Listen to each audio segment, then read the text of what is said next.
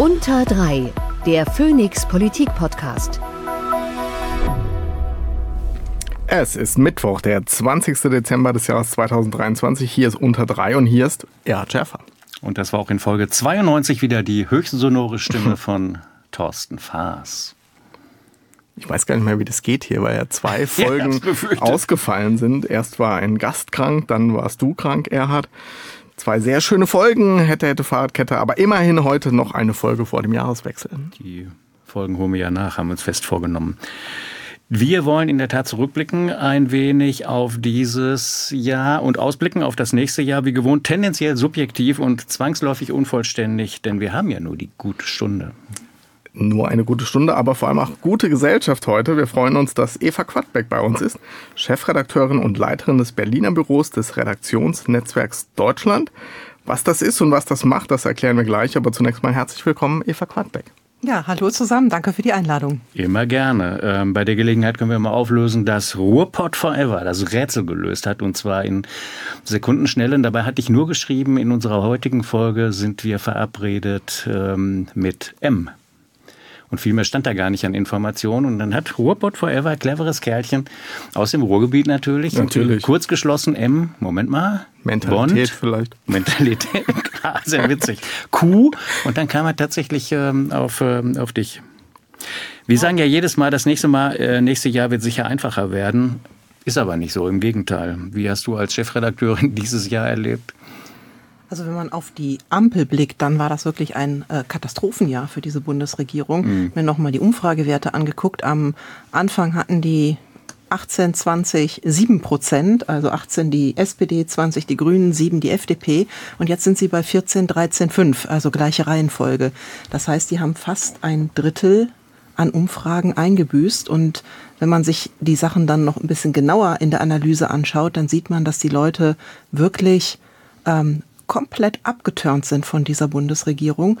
Kein Vertrauen mehr da und auch eine tiefe Verunsicherung. Mhm. Und ähm, ja, das ist jetzt nur die innenpolitische Lage und die außenpolitische Lage ist natürlich auf eine ganz andere Art viel dramatischer noch. Wir gucken alles gleich noch mal ein bisschen genauer an, ähm, insbesondere den Punkt Vertrauen, der, den es kaum noch gibt in diese Bundesregierung. Für dich, Thorsten, hat das Ende dieses Jahres dann doch mal die eine oder andere Überraschung parat gehalten. Urteile zum Wahlrecht und Entscheidungen zum Wahlalter hier in Berlin. Da muss dir doch das Herz aufgegangen sein, als alter Kämpfer für das Wahlalter 16. Absolut. Wir haben ja sogar mal eine kleine Studie gemacht, äh, gerade auch zur Situation in Berlin, wo es ja immer schon so war, dass die 16-, 17-Jährigen bei den BVV-Wahlen, wie die Kommunalwahlen ja hier heißen, Bezirksverordnetenversammlung. Ich erkläre das für unser Publikum immer so gerne. Absolut. Da durften die 16-, 17-Jährigen ja schon immer oder schon länger wählen, muss man sagen. Und die finden ja traditionell am gleichen Tag statt wie die Abgeordnetenhauswahlen, Landtagswahlen hier in Berlin.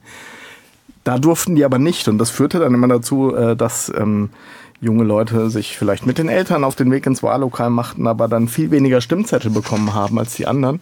Und das ist jetzt endlich vorbei, weil die Verfassung geändert wurde in Berlin und jetzt dürfen wir auch hier auch bei Landtagsabgeordnetenhauswahlen ab 16 wählen. Und das, glaube ich, da kann man zu stehen, wie man will, zu wählen ab 16, 18, aber diese, mhm. diese Unterschiede, die finde ich tatsächlich mal sehr, sehr schwierig auch zu vermitteln. Nochmal kurz du, ähm, die Nachwahl zum Bundestag in Berlin, wie hast du das kommentiert und bewertet? Erstmal ist mir gestern aufgefallen, wie wenig Leute doch davon mitbekommen hatten, was da im Raum steht. Also, Echt? dass diese Teil war ja schon. Also, selbst Leute, wo man sagt, hm, eigentlich politisch interessiert, aber ähm, ähm, ja, dann doch irgendwie überrascht, dass jetzt nachgewählt wird. An sich ähm, ist ja der Beschluss der, der Ampel oder des Bundestages mit der Ampelmehrheit so übernommen worden fand es interessant, dass das Gericht so zwischen den Zeilen doch so ein paar äh, äh Ohrfeigen verteilt hat in Richtung des also Bundestages. Sanfte aber. Ja, sie hätten nicht ordentlich gearbeitet. Das fand ich schon, okay, die, ja. schon sehr ja. deutlich irgendwie. Und das ging, glaube ich, auch so ein bisschen in Richtung des Berliner Gerichts, wenn man ehrlich ist, auch wenn die nicht so explizit genannt wurden. Weil die hatten das ja auch nicht gemacht, was das Verfassungsgericht jetzt wie ja auch betont wurde, nachholen musste und das natürlich sehr gerne getan hat. Nämlich all diese Niederschriften anzugucken. Also das ist richtig harte Arbeit, in so hunderte Niederschriften reinzugucken, was ist da passiert, sind da Fehler passiert. Deswegen hat es auch so lange gedauert, wahrscheinlich. Ja, und ich darf jetzt wieder wählen am 11. Februar, habe ich schon geguckt. Hurra, ich weiß noch gar nicht, wo guckt man das nach? Es gibt beim RBB so eine Seite, wo man erstmal die markierten Stimmbezirke, also die Wahllokale okay. sieht. Und wenn du dann noch weißt, welches deines ist, äh, dann weißt du es. Ich kam noch nicht dazu, das nachzugucken. Ich musste einen Ablauf machen für dieses äh, muntere Gespräch und wir steigen in das ein, was Eva Quadbeck eben schon angesprochen hat, die Lage der Koalition. Aber wir nähern uns dieser Koalition über die Haushaltskrise, weil das ist ja ähm, noch das relativ, naja, das ist doch das Frischeste und ihre Lösung. Und das machen wir so. Der O-Ton der Woche. Ja, meine Damen und Herren, das äh, Bundeskabinett hat äh, heute sich beschäftigt mit dem wichtigen Thema und dem ernstzunehmenden Thema der Strategie gegen Einsamkeit. Ich kann allerdings feststellen, dass wir drei in den letzten Wochen nicht betroffen gewesen sind. Wir haben intensiv gearbeitet und wir können hier heute vor Sie treten mit dem klaren Signal, diese Koalition ist handlungs- und einigungsfähig, auch bei sehr schwierigen Aufgaben. Christian Lindner war das am 13. Dezember, als ähm, der Bundeskanzler, als Robert Habeck und eben er, der Finanzminister, in einem äh, übersichtlich langen Statement ähm, vor die Kameras gegangen sind. Ähm, da schienen sich alle drei sicher zu sein, sie hätten den gordischen Knoten durchschlagen. Heute wissen wir, es hakt und ruckelt an allen Enden. Oder also fast allen. Lindner hatte den Satz ja kaum ausgesprochen. Da haben die ja schon wieder angefangen, sich zu widersprechen. Und zwar hatte der Kanzler dann gesagt, ja, ähm, es gibt kein Aussetzen der Schuldenbremse, aber für das A-Teil wolle man die Schuldenbremse dann doch aussetzen, um eben die Hilfen für die Menschen nach der mhm. Flutkatastrophe aus dem Wahljahr ähm, zu verstetigen. Und Lindner sagte dann danach, nein, man wolle das prüfen. Und das ist ja schon mal ein großer Unterschied. Der eine sagt, wir machen das so und der andere sagt, wir prüfen.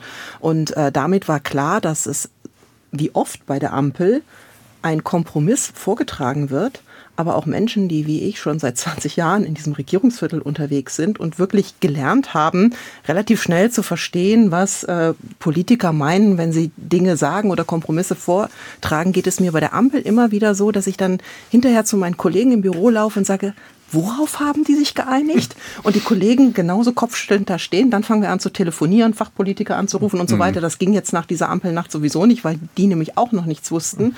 Und im Laufe des Tages ähm, schwärmen wir dann alle zu Hintergründen aus. Und da war dann aber eben auch nach diesen ganzen Hintergründen klar, dass auch nix, ne? die führenden Ampelleute alle nichts wussten. Keiner konnte das wirklich erklären. Und dann war klar, es gibt keinen Kompromiss. Aber machen dann trotzdem Hintergrundgespräche, obwohl sie nichts wissen, quasi? Naja, sie wissen ein bisschen was, okay. aber sie können Nachfragen nicht beantworten. Hm. Details sind nicht da. Okay. Ähm, wo, wobei man ja wahrscheinlich in dem Fall sagen musste, die gab es auch noch gar nicht. Also es waren die drei wussten auch keine Details, sondern da wurde im Hintergrund erstmal angefangen, ähm, das dann tatsächlich vorzubereiten. Also die haben grob eine grobe Linie wohl gehabt, aber, aber das ist ja okay äh, braucht man auch. Aber wie das Ganze dann umgesetzt werden soll, das war, glaube ich, in vielen Fällen ja nicht klar. Ne? Und bei welchen Entscheidungen man gemeinsam steht und bei welchen nicht. Mhm. Ja, also siehe Agrardiesel. Das, ähm da finde ich es gerade besonders deutlich. Ähm, mhm. die, ne? Der Landwirtschaftsminister mit der FDP-Fraktion zusammen. Ja, Irgendwie ganz seltsame ungewohnte Allianz. Ganz ja. seltsame Gemengelage. Ja. Ja. Und so ein paar Luftbuchungen waren ja auch ehrlicherweise drin, oder? Also ich fand diese 1,5 Milliarden Effizienzsteigerungen im BMAS doch recht bemerkenswert, auch so vom Volumen her. Ja, da müssten sie dann zumindest den Friedrich Merz ranlassen, um da zu kriegen. Wenn ich es richtig verstanden habe, gab es ja auch die Prüfung oder ähm, äh, nochmal in Aussicht gestellt, was die Ukraine-Hilfen angeht. Ne? Und ob man da möglicherweise dann auch nochmal die Notlage bemühen muss im Haushalt. Ja. Also zumindest ähm, habe ich das so abgespeichert. Richtig, das war so. Also Aber was, was würden Sie, würdet ihr so als erfahrene BeobachterInnen sagen? Was, was ist neu? Das dass die nicht zueinander finden oder dass, dass die sich misstrauen oder also, also jetzt eine neue Koalition, kann man ja alles sagen, ist schwierig, aber was zeichnet es aus, sozusagen, dieses Neue, was Sie geschildert haben? Misstrauen, ist es das oder? Es ist einmal so, dass zwei Parteien ähm, in die Regierung gekommen sind mit wenig Regierungserfahrung. Also auch die FDP mhm. hat sich ja äh, komplett erneuert und die Regierung, die sie vorher geführt hat, die war ja auch ähm, wirklich schlimm. Also diese schwarz-gelbe Koalition damals. Und die Grünen 16 Jahre aus der Regierung raus ähm, müssen sich permanent noch sortieren und die SPD in einer neuen Rolle. Früher waren sie ja immer in der großen Koalition in der treibenden Rolle und ähm, konnten eben dann hm. Dinge durchsetzen. Und jetzt sind sie in der neuen Rolle des Moderators und auch da haben sie sich nicht gut reingefunden.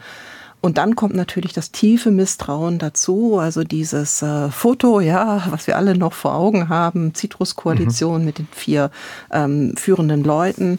Das ist ja, das war ja wirklich nur eine Augenblicksaufnahme und dann kamen die Koalitionsverhandlungen, wo man ähm, zumindest noch geglaubt hat, man könnte sowas wie eine Fortschrittskoalition machen. Und es ist ja auch vom Ansatz her interessant, also diese, diese Lager mhm. zusammenzubinden. Und es sind ja eigentlich auch alle, alles Parteien, die durchaus für Fortschritt stehen. Und dann setzte eben sehr schnell dieses tiefe Misstrauen ein. Und wenn man sich das manchmal anguckt, wie die übereinander reden, wie die sich manchmal gegenseitig nachäffen, ja, wie sie ähm, also auch wirklich so, ähm, ja, abgeschreckt sind von den jeweils anderen, wie sie ähm, die eigentlich für keine guten Menschen halten oder auch gar nicht mehr vermuten, dass sie noch gute Motive haben. Das ist schon, das ist schon erschreckend und das erklärt natürlich auch den Zustand dieser Koalition. Wäre es gut gegangen ohne ähm, äh, den Krieg gegen die Ukraine? Wäre es gut gegangen ohne dieses Urteil vom Bundesverfassungsgericht? Weil da sind ja zwei ganz wesentliche Punkte drin, nämlich, dass die in der Haushalts- und Finanzpolitik so weit auseinander sind und das dann die Lage natürlich massiv verschärft hat. Irgendwie, weil Geld gebraucht wurde für ähm, die Bundeswehr beispielsweise, für Ukraine-Hilfen und jetzt nochmal äh, die diese, diese endlos langen, vermeint, gefühlt endlos langen Diskussionen über den Haushalt, Nachtragshaushalt und den Haushalt 24, wo, wo, wo ja jetzt ganz andere Prioritäten auf einmal wieder äh, sichtbar werden. und Fortschritt. Ich, ja.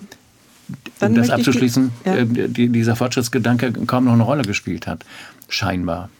Dann möchte ich die Stichwörter Heizungsgesetz und Kindergrundsicherung in den Raum schmeißen. Das sind ja genau die Beweise, dass auch äh, ohne Krieg und Haushaltsprobleme diese Koalition sich nicht einig ist. Bei der Kindergrundsicherung ging es ja gar nicht so sehr ums Geld, sondern da ging es ja eben auch darum, dass die FDP etwas diametral entgegengesetztes mhm. möchte von dem, was Grüne und SPD wollen. Und Heizungsgesetz, das war einfach ne, ein handwerklich liederlich gemachtes Gesetz und auch ohne ähm, den Krieg und ohne die schon gestiegenen Energiepreise wären die Leute profund verunsichert gewesen was sie sich denn noch einbauen dürfen in ihre Eigenheime. Ja, also Erwartungsmanagement, ne? rückblickend dieses Bild, was Sie zitiert haben, oder auch so dieses, ne? wir brauchen keine Nachtsitzungen mehr und wir verstehen uns gegenseitig. Selbst wenn wir unterschiedliche Positionen haben, dann verstehen wir, warum der andere diese Position vertritt. Das wirkt tatsächlich wie aus einer anderen Zeit. Aber Sie haben ja tatsächlich trotzdem, das finde ich ganz spannend, wie Sie das angeleitet haben, Sie finden ja dann doch immer noch irgendwie zueinander am Ende, oder? Haben Sie das Gefühl, es geht, es geht zu Ende? Das ist doch fast die Schlussfrage. Aber wir machen, wir, machen, wir machen trotzdem noch fröhlich weiter. Aber die, die Antwort nehmen wir noch mit. Meine Antwort wäre noch nicht. Hm, ich glaube, dass die schon zusammenhalten wollen, auch mit Blick auf die mhm. eigenen Umfragewerte und, und mit in dem, in dem Wissen, was dann geschieht, ja. wenn sie nicht mehr zusammenhalten. Ich halte es aber für möglich, dass die Koalition so eine Art Ermüdungsbruch erleidet. Also, dass sie irgendwann doch auseinanderbricht durch Zufall, ohne dass es keiner will, weil man dann doch nicht aufgepasst hat, sich nicht genug angestrengt hat, irgendwie einen Kompromiss oder einen Zusammenhalt vorzugaukeln. Ich wurde ja eingangs ermahnt, ich soll mich heute kurz fassen. Aber äh, ein Satz darf natürlich trotzdem nicht fehlen, denn es ist höchste Zeit, äh, dass wir unsere Gästin heute etwas äh, präziser und umfassender noch vorstellen. Und das tun wir natürlich nicht irgendwie, sondern mit dem Er hat seine. Die Tempo-Bio. Eva Quadberg wurde in Heidelberg geboren, also in Baden-Württemberg. Studium und erste berufliche Station führten sie nach Nordrhein-Westfalen, und zwar nach Düsseldorf. Zunächst fürs Studium von Geschichte und Politikwissenschaft. Anschließend folgte, folgten ein Volontariat bei der Rheinischen Post und erste Jahre als Redakteurin. Vom Rhein an die Spree ging es 2002. Unsere Gästin wurde Korrespondentin der Rheinischen Post in Berlin, später Leiterin des Hauptstadtbüros und stellvertretende Chefredakteurin. Auch 2019 blieben beide Funktionen von da an aber für das Redaktionsnetzwerk Deutschland, kurz RND, das inzwischen mehr als 60 Tageszeitungen mit Nachrichten, Reportagen und Kommentaren beliefert. Seit 2023 ist Eva Quadbeck Chefredakteurin des RND und führt die Redaktion gemeinsam mit Marco Fenske. 2019 oder 18, da habe ich unterschiedliche Zahlen gefunden, verfasste sie gemeinsam mit Christina Dunz eine Biografie über die damalige CDU-Generalsekretärin Anne Annegret Kramp-Karrenbauer. Das Buch heißt Ich kann, ich will und ich werde. Und man sieht am Titel bereits, wie wenig planbar politische Karrieren sind. Es war 2018 und ich kann mich da gut dran erinnern, weil das war das Krisenjahr äh, der Union. Wir damals als CDU, CSU fast auseinandergebrochen wären über die Fragen von Obergrenzen und mhm. Migration. Und ähm, Kramp-Karrenbauer hatte sich ja gerade neu aufgeschwungen in Berlin. Und wir hatten damals zu Jahresbeginn begonnen, das Buch zu schreiben. Im August kam es raus. Wir hatten ein heftiges Jahr. Mhm. Hat irgendwas gefehlt? Und deiner Vita? Nee, da hat soweit nichts gefehlt, außer dass ich schon ähm, als Kleinkind ins Rheinland gekommen bin und dementsprechend Rheinländerin bin. Ah. Ja. So geht das. Identitätsfrage. Ich habe nichts gefunden über Leidenschaften oder äh, sportliche Art. Wir sind uns, glaube ich, mal beim 10-Kilometer-Lauf ähm, begegnet, das schon, aber äh, Fußball oder so, Fortuna Düsseldorf. Nee, Segeln und Yoga. Oh, Segeln ist was Schönes. Mit Yoga habe ich keine Ahnung, also keine Erfahrung, sagen wir es mal so. Erklären Sie uns, was ein Redaktionsnetzwerk Deutschland ist. Ja, das ist ähm, das überregionale inhaltliche Angebot für inzwischen tatsächlich 70, mehr als 70 ähm, Medien. Mm, wir beliefern aus der Matzak Mediengruppe heraus, das Redaktionsnetzwerk Deutschland gehört zur Matzak Mediengruppe, die Zeitungen, die dazugehören, das ist die Leipziger Volkszeitung, die Hannoversche Allgemeine Zeitung, Kieler Nachrichten, Lübecker Nachrichten und noch andere. Und äh, zudem haben wir noch externe Kunden, die auch entweder nur unsere Inhalte nehmen, so wie von einer Agentur, oder aber sagen, wir lassen uns von euch die Zeitungsseiten bauen. Das ist dann komplett, dann komplett. Oh. Also Wirtschaft, Politik, Panorama, Wochenende, was sie brauchen, die, die Kunden. Und äh, das geschieht dann in Hannover. Und was wir auch beliefern für kleinere Medienhäuser, die nicht ihre eigenen Websites aufbauen können und auch nicht genug Expertinnen und Experten haben, die die Seiten steuern und SEO-Zeilen und solche Dinge machen, für die ähm, bieten wir eben auch an, dass wir mit deren Inhalten und mit unseren überregionalen Inhalten deren Websites steuern. Davon gibt es eben inzwischen auch eine ganze Reihe. Also Printmantel und digitaler Mantel. Und das macht das Redaktionsnetzwerk Deutschland. Das ist so ein Trend aus den vergangenen Jahren, ähm, der, der so in Schwung gekommen ist. Es gibt nicht nur euch, ihr seid, glaube ich, mit die Größten. Es gibt aber auch die Funke ähm, Mediengruppe, es gibt die Mediengruppe Bayern, die Berliner Redaktionsgesellschaft und ähm, äh, möglicherweise habe ich noch welche vergessen. Ist schon ein bisschen bedenklich, was Medien- und Meinungsvielfalt angeht, oder nicht? Klar, man kann natürlich den Vorwurf machen und sagen, das ist dann Konfektionsware, die ihr liefert, aber auf der anderen Seite die ähm, Auflagen der regionalen Zeitungen sinken natürlich schnell und es ist nicht so trivial, ähm, das ins digitale Geschäft zu transformieren und ähm, ähnlich davon leben zu können. Und deshalb suchen sich diese Medienhäuser halt starke Partner, aber die überregionalen Inhalte, klar, die sind natürlich dann identisch. Der Leitartikel wird nicht groß verändert, vielleicht irgendwo gekürzt. Und ähm, auch die Analyse oder die Nachricht, die von uns kommen, die werden dann eins zu eins so abgebildet. Da mhm. haben wir eine große Marktmacht und auch eine große publizistische Verantwortung. Aber alles, was dann regional dazukommt, machen die Medienhäuser selbst. Und sie können natürlich immer auch sagen, heute schreiben wir unseren eigenen Kommentar und den dann entsprechend austauschen. Wenn Sie dafür die Infrastruktur noch haben. Wenn Sie dafür die Leute haben, äh, das ist dann unterschiedlich. Da sind ja. die Häuser unterschiedlich aufgestellt. Sind Sie denn dann umso binnenpluraler aufgestellt, wenn man sagt, es mhm. gibt weniger getrennte Einheiten, aber man könnte sagen, so wie beim öffentlich-rechtlichen Rundfunk, dann ist es umso wichtiger, dass sie intern heterogen aufgestellt sind? Ja, das ist eine ähm, sehr ja, wichtige Frage. Das sind wir tatsächlich. Also von ähm, Kollegen, die wirklich eher links, linksliberal ticken, bis zu Kollegen, die eher konservativ oder auch ähm, wirtschaftsliberal ticken, ist in unserer Redaktion alles vorhanden. Und wir achten schon darauf, dass wir nicht heute dies und morgen das schreiben. Aber wir gucken dann auch, dass durchaus ausgewogen mal der Kollege, mal die Kollegin bei bestimmten Themen einfach den Zuschlag für den Leitartikel des Tages bekommen. Und sind Sie heute mächtiger als früher bei der RP? weil sie einfach viel mehr Power, Sie haben es ja gerade angedeutet, ähm, haben. Also die RP hatte, hat ja durchaus auch so einen mhm. Bauchladen und beliefert, ne, also meinen alten Arbeitgeber Reminiszenz und beliefert eben auch ähm, verschiedene ähm, Medienhäuser mit Inhalten. Aber ja, die publizistische Wirkmacht ist äh, größer geworden, einfach weil die Auflagen höher sind und äh, weil auch die Reichweiten größer sind. RP sollte nun ein Beispiel sein an der Stelle für, für eine mhm. einzelne äh, einzelne Zeitung. Für euch war. Aber auch eine mit Tradition ähm, äh, durchaus. Ich habe ja mal bei der Westfälischen Rundschau angefangen, mhm. die glaube ich noch irgendwie so pro forma noch erscheint aber ähm, natürlich überhaupt nicht mehr von WR-Redakteuren gemacht wird, wie wir das damals waren, in der Nachrichtenredaktion, mit einer Politikredaktion, mit einer Wirtschaftsredaktion und ähm, viel Diskussion, irgendwie in welche Richtung denn was nun kommentiert werden sollte. Und das ist halt, das sind dann immer auch im, im Rückblick dann äh, schon ein bisschen bitter, wie, so wie diese kleineren, obwohl so schrecklich klein waren die früher ja gar nicht. Und wie viel die auch natürlich im Lokalen ähm, auch gemacht haben mit ihren Lokalredaktionen. Das ist ja alles auf der Strecke geblieben. Das finde ich schon, schon ein bisschen traurig. Ja, aber gut, es muss halt auch bezahlt werden. Das ist mir auch klar.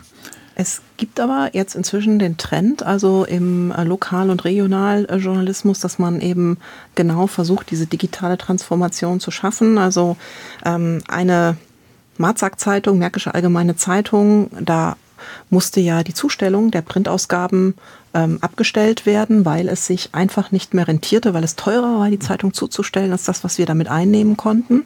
Aber das ist dann eben auch mit einer digitalen Offensive begleitet worden. Und da haben wir festgestellt, im Lokalen muss man den Journalismus auch anders machen, als man ihn früher gemacht hat. Also Stichwort weniger Vereinsmeldungen, dafür mehr so die großen übergeordneten Themen.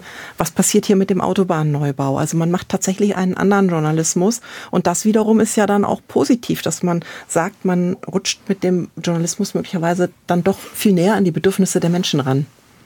Wobei man ja aus den USA auch Studien kennt, dass dort, wo es keine Tageszeitung mehr gibt, schon bedenkliche Dinge passieren, ne? dass das Wissen nachlässt, dass also so einfach ist es dann eben doch nicht, das alles ins Digitale zu schieben, oder? Also ich meine, so eine Zeitung ist halt irgendwie eine Institution auch vor Ort ja. und wenn die wegbricht, also das ist nicht so, dass es dann nur noch die Website mhm. gibt, sondern mhm. es gibt das E-Paper und die Abonnenten sind alle tatsächlich einzeln, teilweise mit Kaffeetrinken von Chefredakteur und Geschäftsführung angesprochen worden.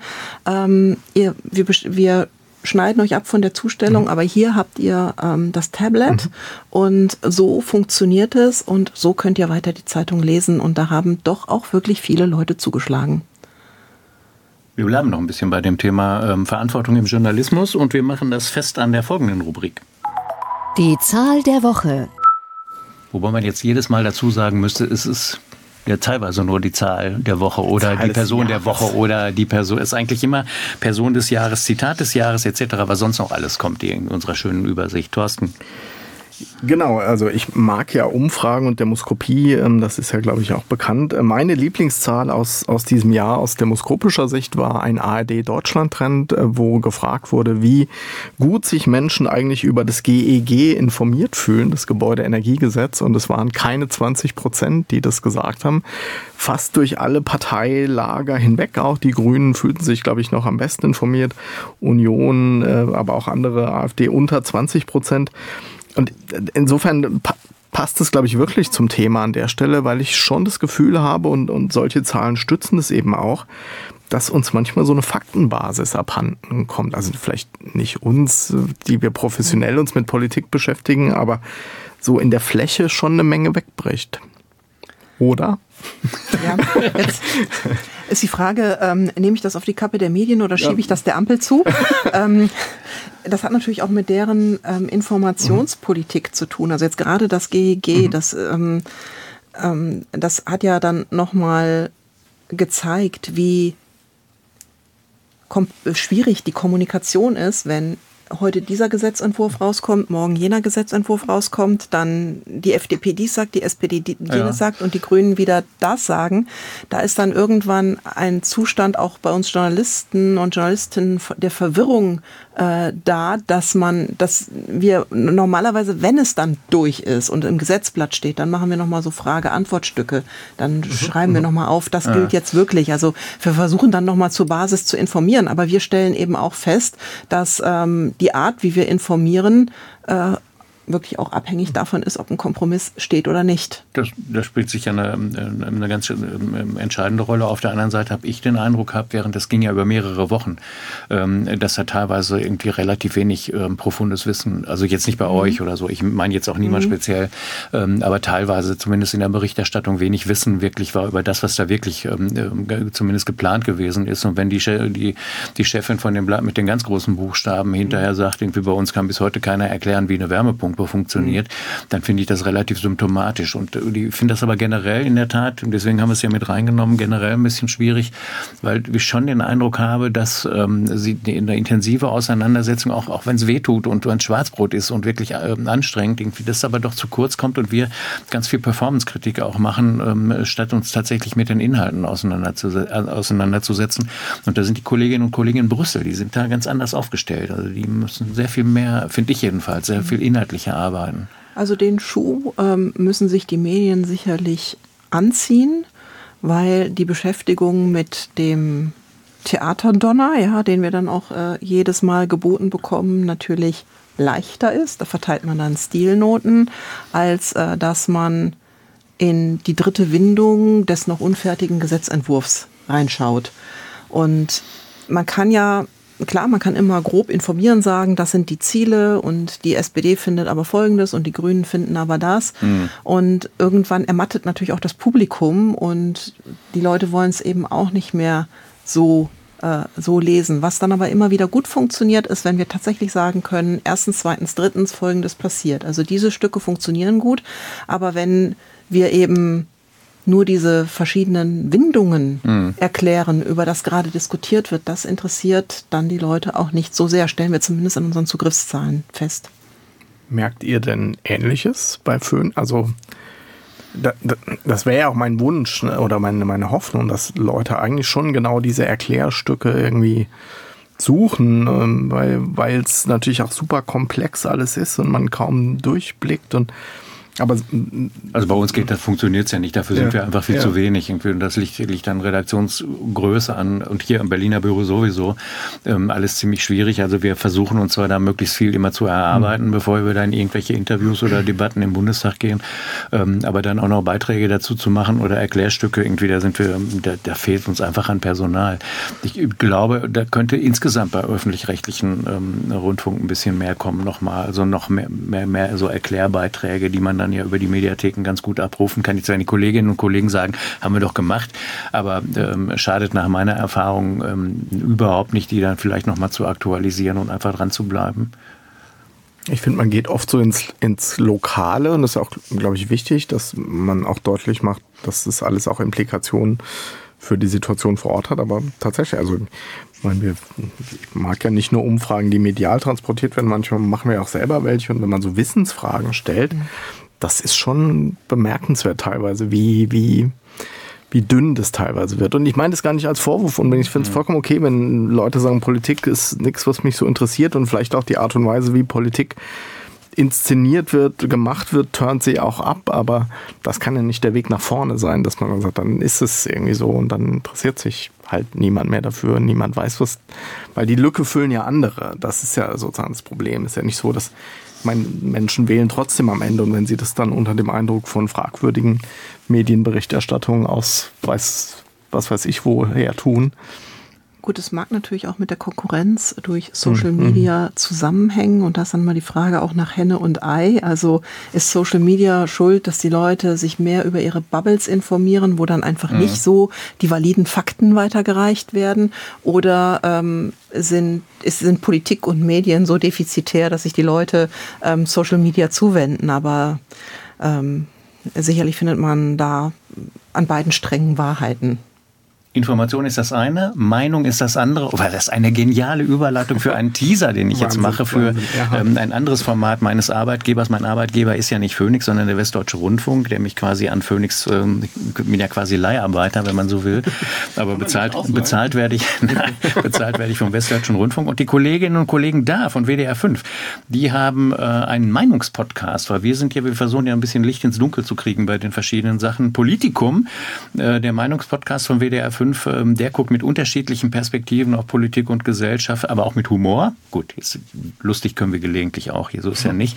Ähm, aber auch immer mit einem sehr persönlichen Blick auf die Dinge, die um die Gastgeber herum so passieren. Ähm, die sind etwas aktiver als wir, nämlich äh, das erscheint montags bis freitags, ab, ist ab 18 Uhr in der ARD Audiothek und überall Sie wissen schon. Und von diesem Freitag an und über die Feiertage gibt es eine Sonderreihe, ähm, die sich so den Schwerpunkt gesetzt hat. Was ist eigentlich Deutschland? Was steht für Deutschland? Was ist die Bedeutung von Familie? Wer guckt noch in mittelgroße Städte? Und, und, und. Gastgeber ist Max von Malotki und er spricht mit Gästen aus Wissenschaft und mit Kolleginnen und Kollegen. Politikum, der Meinungspodcast. Jetzt habe ich mal Reklame gemacht hier. Ja, also ich hatte, glaube ich, sogar mal das Vergnügen, auch dort sein. Er fordert auch mehr als andere mit, weil also er will wirklich Meinung haben. Das ist echt ja. interessant. 20 Minuten. Ja, anstrengend. Und wir machen weiter. Jetzt wird aber richtig beinhart auf die Koalition. Das Zitat der Woche.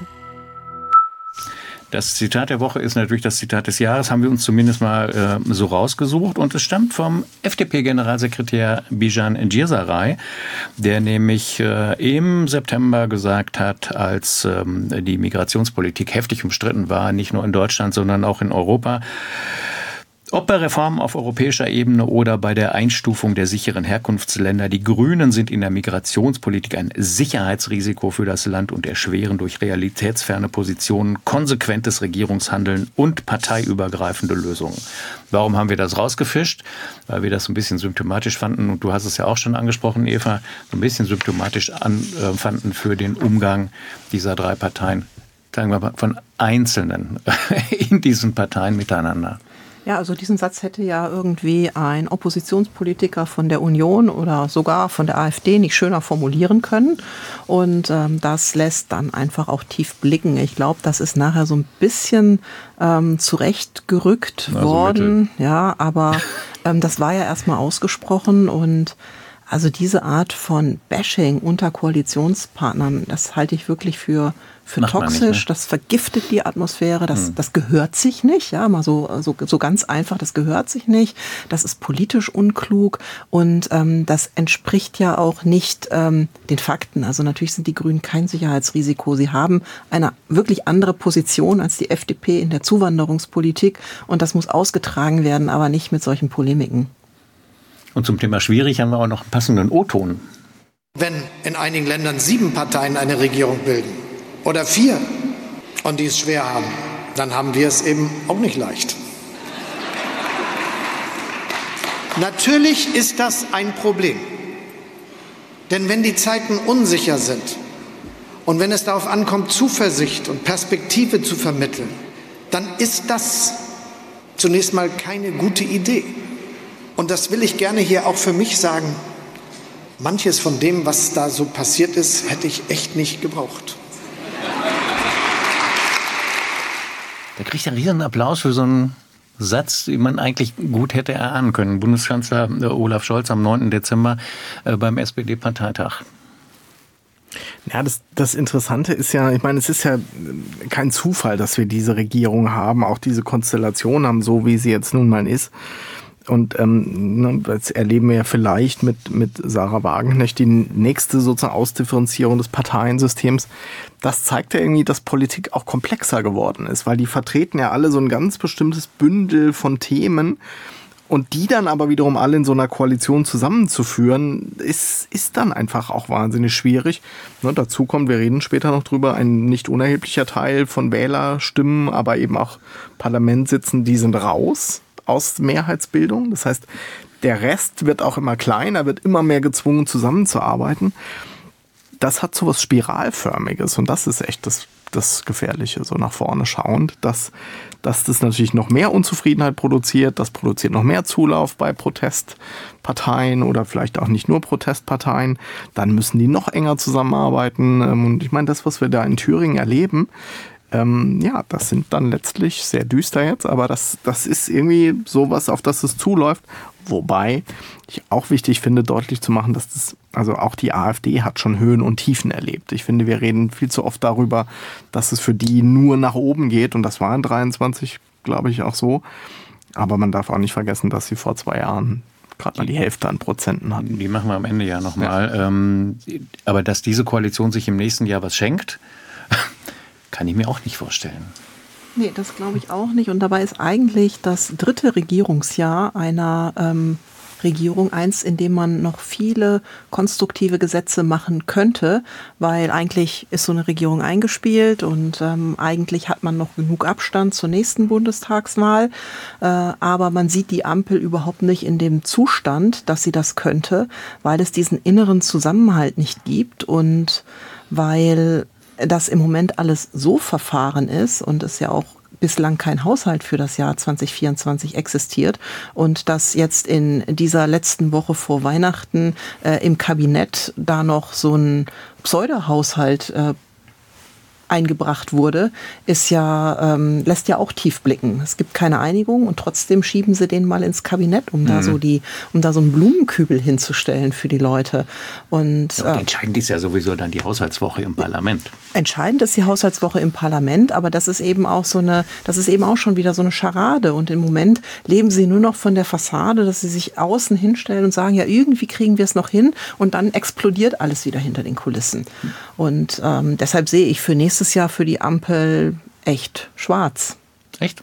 Ja. Vor, vorzeitiges Ende oder? Ja, ob das dann am Ende zum vorzeitigen Ende führt, weiß ich, weiß ich nicht. Also ob das in der Konsequenz zum vorzeitigen Ende führt. Ich habe ja gerade schon gesagt, es könnte sowas wie einen Ermüdungsbruch geben. Es will keiner. Also die mhm. wollen zusammenhalten. Aber die, es gibt keine Substanz mehr, es gibt keine gemeinsame Basis mehr. Das ist ähm, total zerbröckelt, das Fundament, auf dem die Ampel steht. Die Neuwahlforderungen sind ja schon da und damit sind wir, glaube ich, auch schon ganz elegant reingerutscht, auch die, auch die Opposition, insbesondere die größte Oppositionskraft im Bundestag, mal ein bisschen genauer zu begucken, Herr Professor. Ja, absolut. Ich meine, äh, nee, meine Frage, genau, ich habe sogar, hätte sogar eine Frage. Bitte, Herr diese, danke, danke, Herr Professor. Sind diese Neuwahlforderungen Unfug? Auch aus Unionssicht?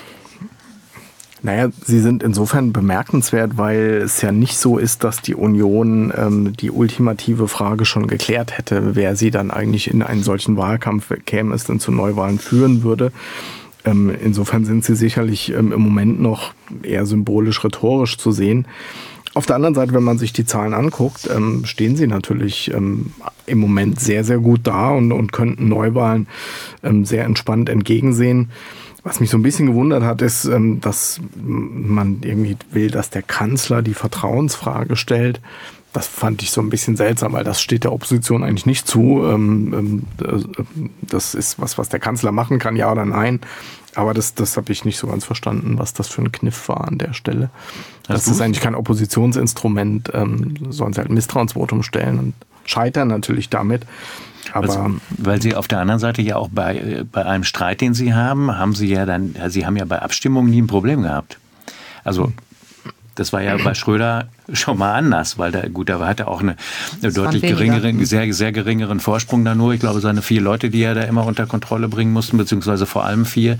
Ähm, und da ist die Lage ja jetzt hier in dieser Konstellation ja doch, ähm, doch deutlich komfortabler für die Koalition. Aber es gab ja die Situation auch noch nicht. Es war dann vielleicht der Kompromiss schlecht, aber trotzdem hat er immer diese Mehrheit gefunden. Es gab ja noch nicht die Situation, wo es, oha, Kanzler nee, kriegt, die, selbst, kriegt die Kanzlermehrheit nicht. Selbst oder die bei den 100 Milliarden stand es am Ende, ne, dem Sondervermögen für die, für die Bundeswehr, obwohl ähm, Merz ja damals auch damit gedroht hatte, er, sie stimmen nur so weit mit, wie es unbedingt nötig ist, um, um die Mehrheit zu, ähm, äh, zu schaffen.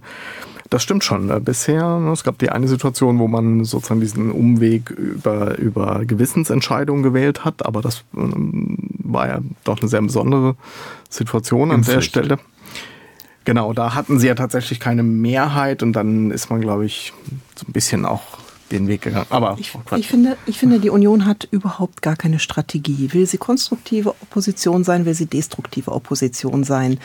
Will sie seriös rüberkommen und vor allen Dingen auf sachpolitische Dinge gehen und die äh, Ampel inhaltlich stellen oder will sie über kleine Paschas und Leitkultur sprechen? Mhm, ich finde, das, ich finde, dass das, ähm, dass das überhaupt nicht konsistent ist. Und das liegt auch am Vorsitzenden. Und wenn man sich mal jetzt äh, die letzten zwei Jahre Adenauerhaus äh, anschaut, ein wahnsinniger Personalwechsel, mhm. da, äh, dann natürlich auch der Generalsekretärswechsel. Und daran kann man eben auch sehen, dass diese Partei so vor sich hin meandert und ihre Rolle in der Opposition noch gar nicht gefunden hat. Und das erklärt auch, eigentlich müsste die Union mit noch sehr viel besseren Werten dastehen. Aber die Leute gehen entweder in das Nichtwählerlager oder sie ähm, gehen in Teilen auch zur AfD. Und da finde ich, hat die Union überhaupt noch nicht ihre Hausaufgaben wirklich erledigt und sich aber, aber, aber. neu Sie haben aufgestellt. doch jetzt einen Entwurf für ein neues mhm. Grundsatzprogramm. Genau. Sag ich jetzt hier mal von der Seite rein. Sie haben, ein, Sie haben richtig, Sie haben einen Entwurf für ein neues Grundsatzprogramm. Äh, dieser Entwurf gibt Antworten auf alte Streitfragen der Union. Also da taucht ja dann die alte bekannte Leitkultur wieder auf und da taucht dann auch eine Relativierung des alten Satzes von Christian Wulff, des früheren Bundespräsidenten, auf, dass nicht der Islam zu Deutschland gehört, sondern dass Muslime zu Deutschland gehören, die unsere ähm, Werte teilen. Unsere Werte, genau, unsere Werte. Und dann fragt man sich, was sind denn unsere Werte? Sind das die Werte von den Typen, die das äh, Grundsatzprogramm geschrieben hat, haben? Sind das die Werte von den Unionsanhängern? Sind das meine Werte? Hm. Also das äh, mhm. ist da sehr unklar an der Stelle. Und ich finde, also jetzt mal abgesehen davon, dass ich es echt nicht schlau finde, nochmal mit der Leitkultur um die Ecke zu kommen. Die sollen sagen, was sie wollen. Und ähm, meinetwegen. AKWs ja, also die sollen, sie sollen sagen, was sie in der Migrationspolitik wollen, aber doch nicht von Leitkultur sprechen. Das ist ja ein äh, völlig verbrauchter Begriff und dann reden alle wieder über die Leitkultur und über diesen Begriff, anstatt dass man dann mal durch, durchbuchstabiert, was man eigentlich braucht, um äh, gelingende Integration in Deutschland zu machen. Und das versäumt die Union. Und was natürlich auch in diesem Programm nicht drin ist, sind Antworten auf die großen globalen Fragen, die sich im Moment stellen. Also da ist das Programm sehr dünn. Das ist eigentlich ähm, eine Selbsttherapie, dieses Grundsatzprogramm. Programm. Mich hat erschreckt, und hier bin ich, mache ich zwar auch wieder Performance-Kritik, aber mich hat erschreckt eine Reaktion auf eine Rede, auf eine Regierungserklärung von, ähm, von Olaf Scholz ähm, vor hm, drei Wochen, als er ähm, seine Regierungserklärung zu der Haushaltskrise da ähm, gemacht hat. Ähm, jetzt kann man sich, muss man sich als Opposition mit dem Bundeskanzler natürlich hart in der Sache auseinandersetzen, finde ich, und da, und da muss auch überhaupt nicht permanent ähm, Applaus äh, applaudieren.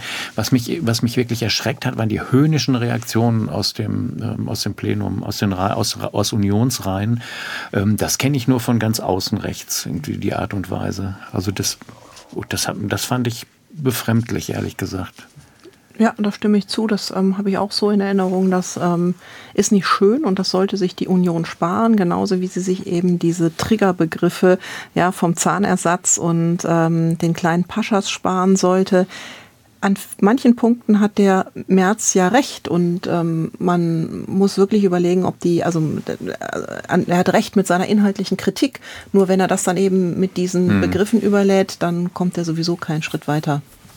Sehr schöne Seite 3 neulich in der Süddeutschen Zeitung von äh, Robert Rossmann und Boris Herrmann über Friedrich Merz, weil sie gerade so sagten, sie wissen nicht, wo sie hinwollen angeblich, kann es uns wiedergeben, Herr, bereitet er immer zwei Antworten vor auf die Regierungserklärung. Eine äh, staatstragend konziliante, eine sozusagen scharfe ähm, Oppositions, ähm, äh, äh, fast schon pol nicht polemisch, aber eben doch sehr hart formulierte. Und äh, er kriegt die Regierungserklärung ja nicht mehr. Also das war ja früher mhm. durchaus der Fall. Die Tradition wurde abgeschafft, als die AfD stärkste Oppositionskraft war, hat man jetzt nicht mehr eingeführt. Und er entscheidet es dann wohl spontan. Auf dem Weg nach vorne, wie er sich jetzt sozusagen gibt. Und, Anstatt äh, das zu sagen, was äh, er als Oppositionschef ja. sagen muss, ähm, um seinen Zielen näher zu kommen. Ja. Ja, aber fand ich ganz interessant, so dass also der.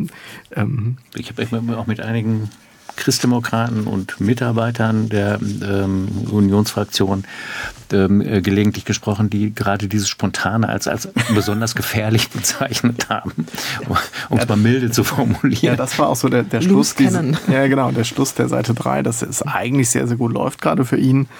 Mhm aber dass das vielleicht genau die größte Gefahr sei, weil er sich zu sicher dann fühlt. Ja, und die, ähm, gut, die Kanzlerkandidatur ja. kommt ja noch. Also Stand heute, also würde heute die Regierung auseinanderbrechen und um jetzt nochmal bei der Frage anzuschließen, warum fordert der Neuwahlen? Ähm, Stand heute wäre er dann wohl der Kanzlerkandidat, aber wenn die Landtagswahlen im in Ostdeutschland nochmal gründlich schiefgehen, vielleicht auch für die Union, dann könnte es sein, dass, es, dass man darüber ja nochmal nachdenkt und dass dann doch ein Herr Söder aufzeigt oder dass in, in der Phalanx der Unionsministerpräsidenten der Wüst nach vorne geschoben wird und ähm, da nochmal diskutiert wird. Und da können wir uns dann eine Tüte Popcorn nehmen und dem zuschauen. Da haben wir Erfahrung schon mit. mit, mit der Findung von Kanzlerkandidaten bei der Union, also ein großes Schauspiel. Ähm Sie sind nicht mehr so ganz so disziplinlos, oder? Im Gegenteil, oder? Das Haus, Konrad-Adenauer-Haus ist doch. Ja. Also es wird nicht mehr so ja nicht live nur, getwittert irgendwie ja, aus den ist ja nicht nur das Adenauer-Haus. Ist, gut, muss man mal gucken, wie sich das dann entwickelt. Ne? Also ich glaube, da gibt es einige mit Potenzial nach wie vor. Aber es passiert nicht so. Also ich Im meine, Moment nicht, mehr, aber im Moment ich, ist ja, wenn man sich einig ist, was den Feind angeht, ist es ja auch, funktioniert das ja leichter. Also nee, Im Moment sind die Reihen da durchaus geschlossen, das stimmt schon, aber die ähm, Gretchenfrage steht ja auch mhm. gerade nicht an. Mhm. Machen wir weiter? Ja, gern. Das Wunschthema der Woche. Zack ist Eva Quadbeck dran, weil wir unseren Gästen ja immer anbieten, ein eigenes Thema mitzubringen. Und ähm, deswegen hast du jetzt Gelegenheit, deines vorzustellen. Ja, also als äh, Wunschthema habe ich äh, gesagt, es müsste man mal sprechen über die Bildungspolitik und die verheerenden Ergebnisse, die die letzte PISA-Studie gezeigt haben.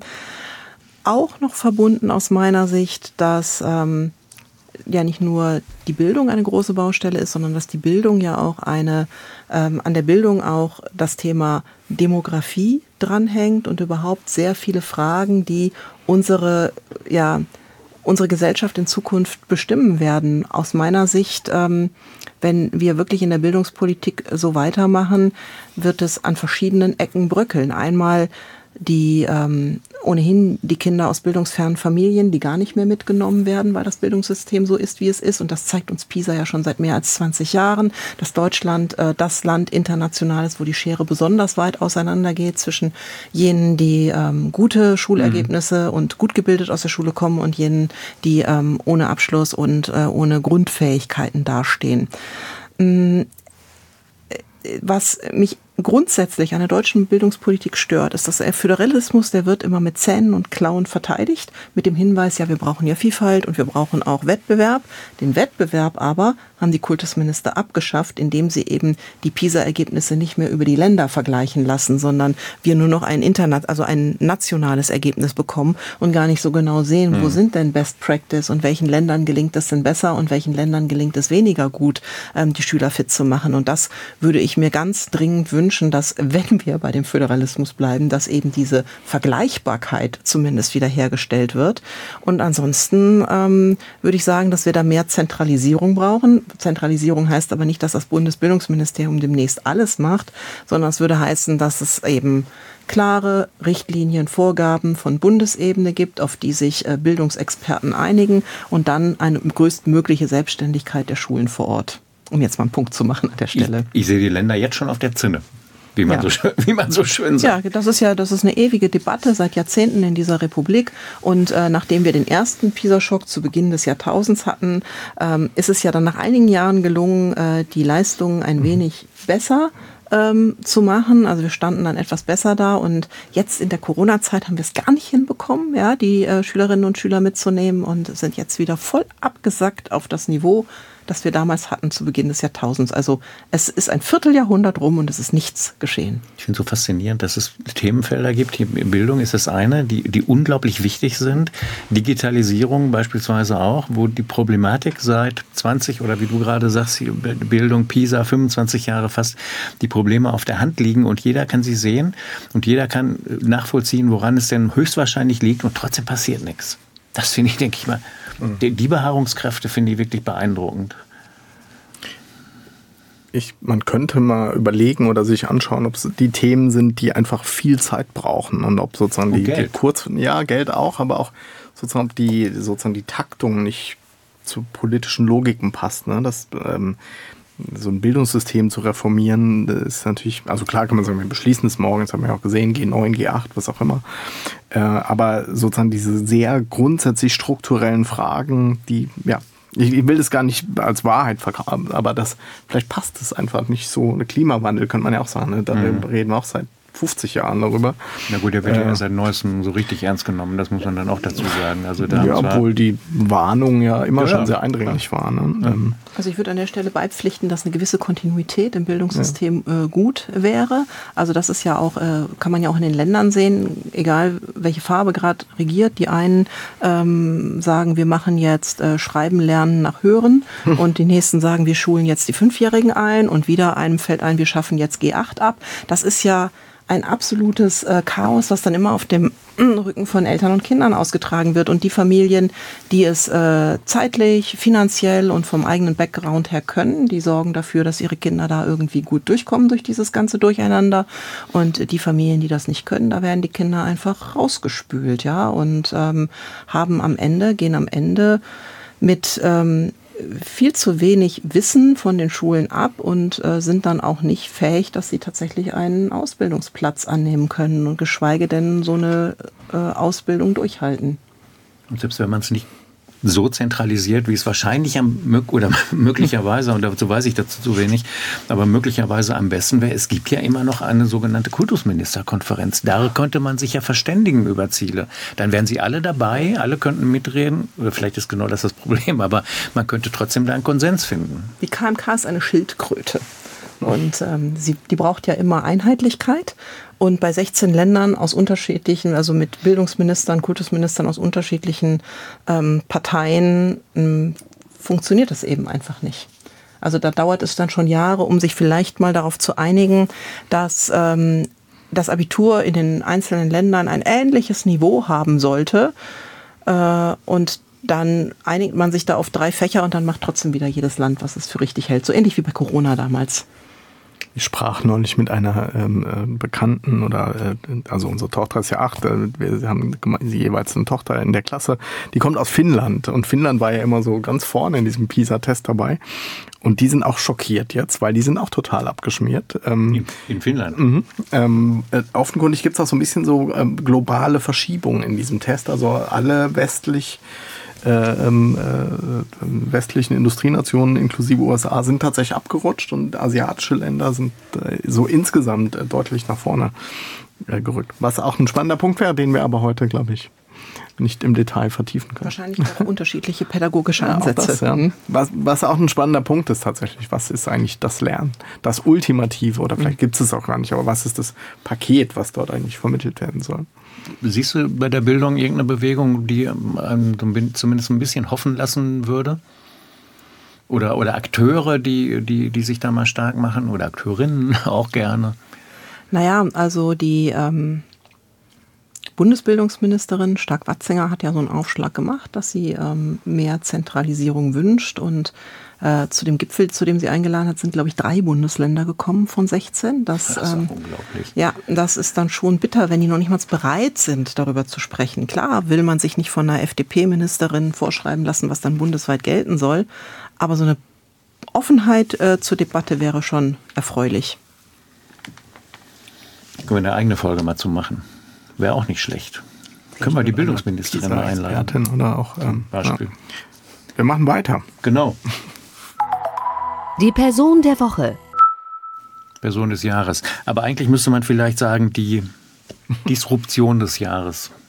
Oder Zerstörerin naja, oder auch die Person, die, wir reden ja schon lange über Personalisierung in der Politik, die das jetzt vielleicht auf die Spitze treibt und zum ersten Mal, zumindest auf Bundesebene, eine Partei um sich herum bildet. Jetzt hat sie es. Wir haben, das, äh, wir haben uns in Andeutungen ergangen. Das, nee, aber das finde ich schon interessant, äh, dass wir ja schon lange über Personalisierung reden, aber bisher eigentlich immer ne, dass man, okay, Partei und innerhalb von Parteien sind dann vielleicht die Spitzenkandidatinnen wichtig, aber hier dreht sich wirklich zum ersten Mal, Gut, zum ersten Mal um. Um uns herum auch kein neues Nee, genau, Phänomen, genau, absolut. Also wir holen da vielleicht auch nur nach, was, was weiß ich, wenn man an Macron denkt oder ähm, auch Osteuropa. Ähm, aber Sarah Wagenknecht jedenfalls, um es dann vielleicht einmal äh, hier zu sagen und auf, aufzulösen. Welche Chancen hat das Bündnis Sarah Wagenknecht? Oder wie auch immer die Partei dann heißen wird?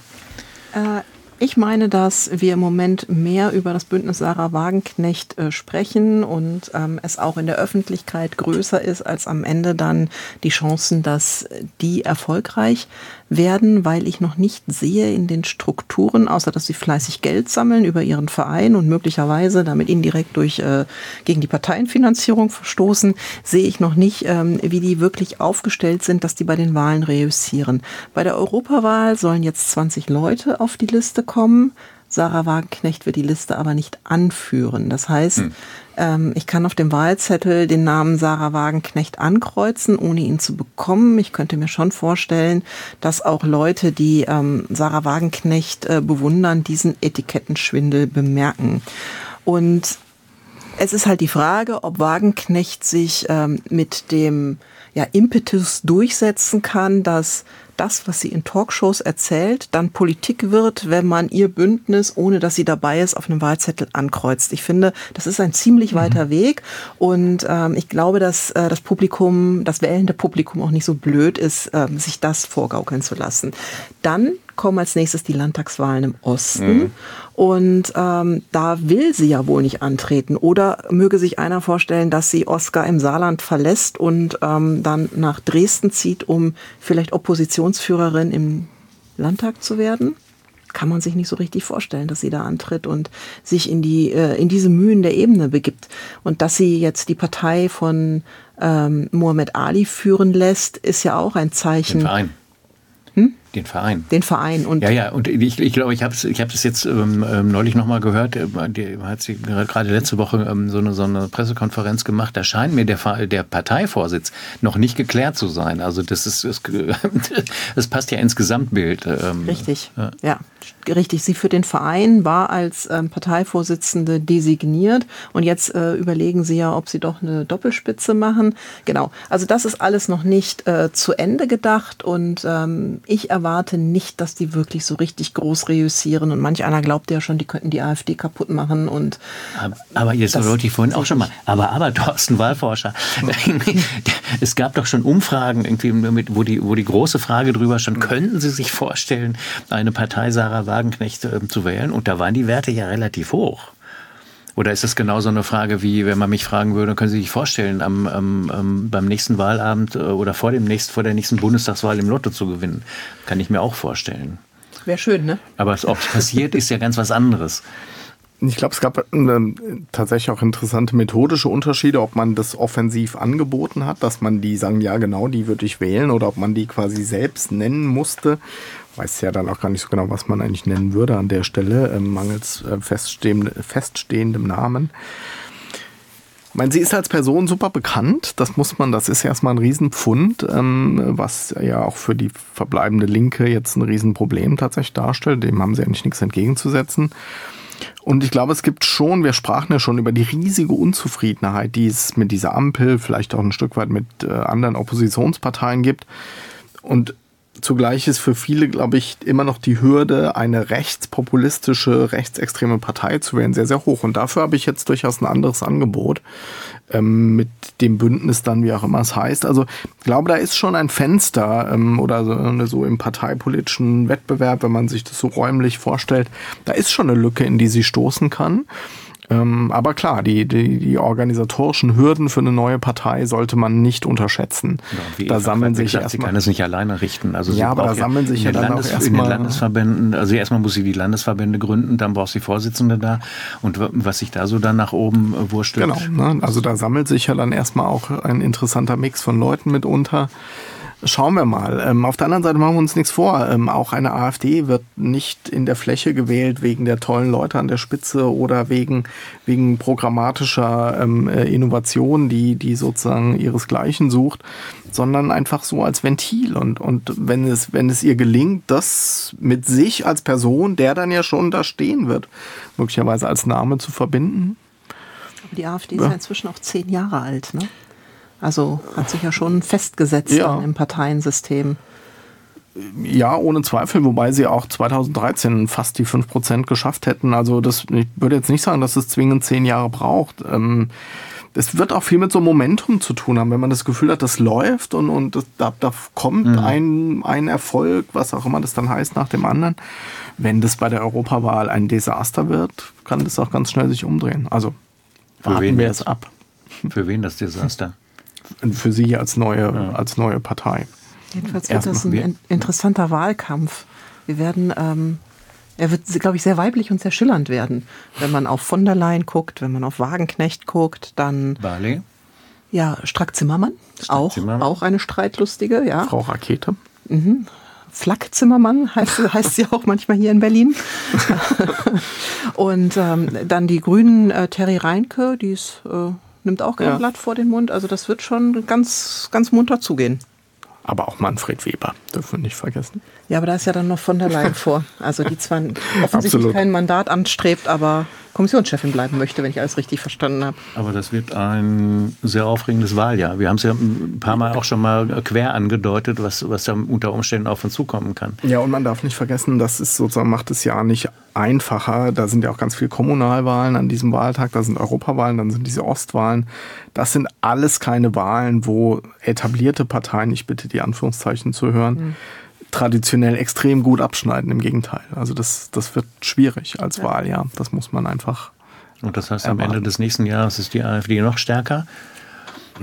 Ja, also zumindest sollte man sich darauf vorbereiten. Ich habe ja eben schon gesagt, ich finde es auch schwierig, wenn man das jetzt schon als gegeben diskutiert, dass das definitiv alles so kommt. Wir können nicht auf der einen Seite immer darüber reden, dass so viel Dynamik überall ist und dass es so kurzfristig sich verändern kann und dann aber sagen, aber die AfD wird definitiv bei über 100 Prozent stehen. Ähm, das passt nicht zusammen, aber trotzdem, das Potenzial ist auf jeden Fall da. Ist, ist die Auseinandersetzung mit der AfD gescheitert, so wie sie jetzt geführt wird? Ja, weil die ähm, etablierte Politik, wenn ich jetzt das Wort etabliert nochmal äh, aufgreifen darf, es eben nicht geschafft hat, mh, zu überzeugen. Also weder die Ampelregierung überzeugt, noch ähm, die Union, die immerhin, also sie steht bei 30, über 30 Prozent, das ist ja ein sehr guter Wert, aber sie überzeugt eben auch nicht mhm. ausreichend, dass sie zum Beispiel diese heimatlosen Konservativen, die zu Merkel-Zeiten irgendwann mal zur AfD gegangen sind, dass sie die wieder einsammeln könnte. Und sie hat immer noch eine sehr große Sogwirkung und in ähm, vielen Landstrichen, also gerade in ostdeutschen Bundesländern, hat sie eben auch so ihren Schrecken verloren oder auch diesen Igitt-Faktor verloren. Und es scheint den Leuten ziemlich egal zu sein, dass der Bundes, dass der Verfassungsschutz sogar sagt, sie sind erwiesen rechtsextrem in dem mhm. einen oder in dem anderen Land, also Sachsen oder Thüringen. Und das ist das, was so Anlass zur Sorge geben muss. Und wenn man dann schaut, dass die in Sachsen sogar meinen, sie könnten vielleicht sogar eine absolute Mehrheit bekommen, dann darf man das überhaupt nicht auf die leichte Schulter nehmen und dann kann das für eine Bundesregierung äh, wirklich nur Anlass sein, sich zu disziplinieren und äh, nicht mit so viel Streit und handwerklich schlechter Politik aufzufallen. Sollten Sie vielleicht im Januar schon mit anfangen. Ist mein Eindruck eigentlich falsch, Thorsten, dass irgendwie kaum noch über Nichtwähler geredet wird? Das war ja mal, das war ja mal eine Zeit lang ein wirklich großes Thema. Irgendwie, ja, wir müssen die Nichtwähler zurückgewinnen. Jetzt mittlerweile ist mein Eindruck, bei den letzten Wahlen äh, ist die Wahlbeteiligung ja nicht dramatisch größer geworden, sondern der Kuchen ist einfach anders verteilt worden. Und es waren immer noch, weiß ich nicht, vielleicht mal bei 60 maximal, mhm. wenn es überhaupt mal 70 Prozent gewesen sind. Aber diese 30 Prozent, die nicht mehr hingehen, die, die haben gar keine Rolle mehr gespielt, sondern es wurde dann noch auf AfD-Wähler geguckt und potenzielle äh, BSW-Wähler etc. Und die waren irgendwie so, ach, kam nicht mehr vor. Kann sein, dass das eine falsche nee, Wahrnehmung ist bei mir. Kann sein, aber glaube ich nicht. ähm, also erstens sehen wir die auch in Umfragen nicht, ähm, weil wir die auch in unseren Umfragen nicht gut erreichen. Das heißt, das ist echt so ein blinder Fleck. Ähm, die Nichtwählerinnen, Nichtwähler, die wir in Umfragen drin haben, sind, glaube ich, ganz falsche, die ganz andere Merkmale haben. Also das ist schon ein Problem. Äh, und dann gibt es, also tatsächlich gab es ja mal weitreichende Überlegungen, Wahlwochen, Wählen am Supermarkt und was alles mhm. diskutiert wurde. Aber dann hat sich irgendwie so ein Nexus etabliert und der ist empirisch eigentlich gar nicht so deutlich. Aber dass die dann AfD wählen, wenn sie wählen und deswegen fasst man das nicht an. Und das ist, ah, wie gesagt, ich glaube, es stimmt nicht und das mhm. kann auch so einfach eigentlich kein, kein Argument sein. Ich finde, ähm, hier steht ja auch noch OB-Wahl Pirna ähm, auf meinem Zettel. Was ich dort bemerkenswert finde, ist, dass bei diesen Stichwahlen, also jetzt in Pirna, als dieser Landrat gewählt wurde, als der Bürgermeister der AfD gewählt wurde, ähm, ist in den Stichwahlen immer die Wahlbeteiligung gestiegen. Was total ungewöhnlich ist, weil in Stichwahlen geht die eigentlich immer sehr, sehr deutlich zurück. Aber der immer massiv mobilisiert worden, ne? Für ähm, ja, aber meistens trotz, die Gegenkandidaten. Naja, offenkundig eben nicht, ne? Mhm. weil sie haben ja gewonnen am Ende. Also am Ende sind sie einfach mehrheitlich gewählt worden. Und das, das ich finde, ist wirklich ein, also was Sie angedeutet haben, auch gerade Ost, West, da gibt es immer noch riesige Unterschiede, auch was sozusagen das Potenzial der Partei betrifft. Und das, das bilden wir, glaube ich, nicht gut ab, wenn wir auch so von Brandmauer reden. Ich finde, das ist immer so eine sehr westdeutsche Perspektive, dass man sagt, wir, wir können die hinter so eine Mauer schieben und dann isolieren wir die da. Ich kann mir nur vorstellen, ähm, dafür bin ich beim letzten Mal heftig kritisiert worden, dass ich von Ostdeutschland gesprochen habe, aber dass es dort komisch ankommt, wenn einfach man Dutzende Leute kennt, man die vielleicht sogar schätzt, die eben offen diese Partei unterstützen. Was soll dann eigentlich bedeuten Brandmauern? Mhm. Also das, da, da haben wir auch keine guten, da reden wir nicht differenziert genug drüber. Und ja, naja. Soweit eins, also. eins haben wir noch, und weil es an dieser Stelle nicht am schlechtesten passt, kommt es jetzt. Das sonst noch der Woche. Wenn Demokraten nicht zusammenstehen, kommen Antidemokraten an die Macht. Wer das lernen will, gehe eine Etage tiefer und schaue dort sich den Tunnel an, durch den die Reichstagsbrandstifter kamen, die dieses Haus und die Demokratie abgefackelt haben. Dort steht auch das Kunstwerk von Christian Boltanski, das Archiv der deutschen Abgeordneten. Für jeden frei gewählten Abgeordneten von 1918 bis 1998 ein Metallkasten, auch für mich. Für die, die die erste Demokratie in Deutschland begründeten, für die, die sie zerstörten, für die, die dagegen Widerstand leisteten und mit ihrem Leben bezahlten, für die, die die Demokratie des Grundgesetzes aufbauten in der alten Bundesrepublik im vereinten Deutschland. Liebe Kolleginnen und Kollegen, auf Ihren Schultern stehen wir. Man darf Antidemokraten keine Macht übertragen, nie wieder. Danke, dass ich in diesem Geiste 25 Jahre in diesem Haus arbeiten durfte. Jürgen Trittin, unverkennbar. Und das war seine letzte Rede im Deutschen Bundestag am 14. Dezember. Ähm, er scheidet aus dem Parlament aus, ähm, zu einem gar nicht so schlechten Zeitpunkt ähm, auch aus seiner Sicht, irgendwie so, dann kann sich jemand da noch einarbeiten. Irgendwie. Aber es war schon so ein Urgestein auch aus den letzten Jahren. Ne? Ja, und das war ja so eine Vermächtnisrede, die er dann da gehalten hat, ja. sehr bewusst gesetzt. Ähm, auch, dass er sagt, man darf ähm, Antidemokraten keine Macht übertragen, also auch nochmal dem Parlament gespiegelt, es liegt in eurer Hand, ja. Es liegt in eurer Hand und das war ja in Weimar auch so, es wurde ja zugestimmt. Ähm, Sonst wäre Hitler niemals an die Macht gekommen. Und das hat er an dem Punkt nochmal sehr bewusst gesetzt. Und da kann man nur sagen, ja, also wir können gar nicht genug mahnende Stimmen haben. Auch wenn natürlich die Parallelen nicht eins zu eins gezogen werden können. Es ist nicht wie vor 100 Jahren. Aber die Bedrohung der Demokratie, die ist vorhanden. Und äh, das kann man nicht oft genug bewusst machen. Ein hervorragendes Schlusswort, würde ich sagen. Denn ähm, man kann es höchstens noch ergänzen damit, dass das nächste Jahr mit Sicherheit noch ein Tiki herausfordernder wird ähm, als das, was wir gerade oder fast, fast hinter uns haben. Absolut. Ich habe dem nichts hinzuzufügen. Ähm, das sind keine einfachen Zeiten, aber ich finde auch, äh, es ist kein Schicksal, dem man sich einfach so hingibt, sondern es liegt irgendwie dann auch in unserer aller Hand. Eva Quadbeck, vielen Dank. Schön, dass du da warst. Ähm, war eine schnelle Runde, fand ich heute. Wir hätten noch natürlich locker, wie üblich, noch eine halbe bis ähm, eine ganze Stunde auch dranhängen können, was es alles zu besprechen gibt. Aber wir hatten Freude. Vielen Dank. Sehr gerne. Ich auch. Und wir beenden diese heutige Folge, und das ist ja die letzte hier in diesem Jahr, die wir machen in 2023. Ähm, was habe ich mir hier aufgeschrieben? Wenn man etwas zweimal macht, ist es noch keine Tradition, könnte aber der Beginn einer sein. Und daher kommt auch in dieser letzten Folge eines Jahres die Postmodern Jukebox. Ich sag schöne Weihnachten. Ich auch. Guten Rutsch und wir sehen, hören uns im neuen Jahr. So machen wir das. Tschüss. Ciao. Tschüss.